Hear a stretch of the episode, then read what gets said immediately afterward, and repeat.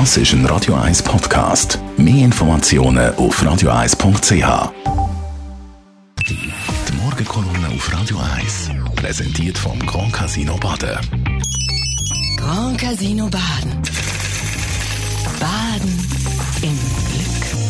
Guten Morgen, Stefan. Schönen guten Morgen, Marc. Ja, man kann von einem Rosengarten-Debakel reden. Für die, die das Projekt haben wollen, zwei Drittel verwerfen den Plan. Nur Erlenbach sagt als einzige Gemeinde knapp ja. Selbst betroffene Quartier Wiebkingen sagt zu 75 Prozent dagegen. Was ist deine Analyse?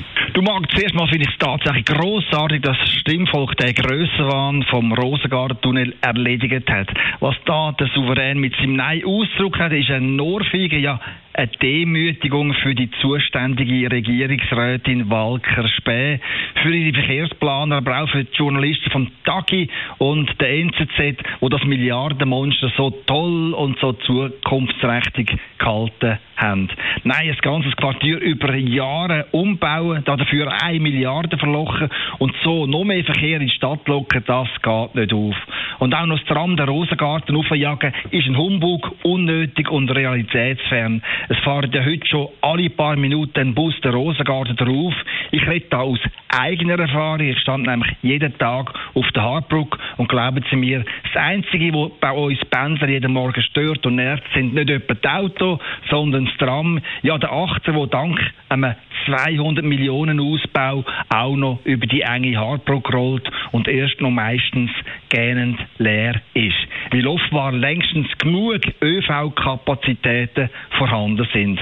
Nein, Frau Regierungsrätin Walker-Späh, Zeit von Milliardenprojekten für Strassenbauten in Schweizer Städten, die ist vorbei. Das ist nicht nur in Zürich so, das zeigt sich auch in Biel, wo eine große Mehrheit gegen ein milliardenschweres Autobahnprojekt ist. Das sind Planungsfantasien aus den 80er und 90er Jahren, die heute schlicht nicht mehr passen. Trotzdem, Stefan, wie weiter? Du, ich finde es mal speziell, wenn die zuständige Regierungsrätin nach ihrer Pleite sagt, jetzt müssen die Rosengartengegner mit einer Alternative kommen. Das sehe ich gar nicht so. Die Frau Walker-Späh ist schließlich gewählt und wird dafür zahlt, dass sie Probleme im Kanton Zürich löst. Und vielleicht muss sie jetzt mit ganz anderen Ideen kommen, etwa mit einem Nachtfahrverbot auf der Rosengartenstraße für Lastwagen oder allenfalls mit einem Road Pricing, wo die Autopendler zur Kasse bittet. Und was wir endlich auch bauen können, sind Unterführungen unter der Rosengarten Transitstraße für die Fußgänger und für die Velofahrer. Das alles kostet vielleicht ein paar Millionen, aber sicher nicht Milliarden. Darum meine Botschaft an Carmen Walker-Späh. Nach dem Nein von der Stimmbürger ist nicht Zeit zum Lamentieren und Trötzeln. Jetzt sind Kreativität und Macherqualitäten gefragt und Sinn für vernünftige Lösungen. Die Meinung von Stefan Barmettler, Chefredakteur von der Handelszeitung, zum Nachlesen auf radio1.ch. Die Morgenkolumne auf Radio 1.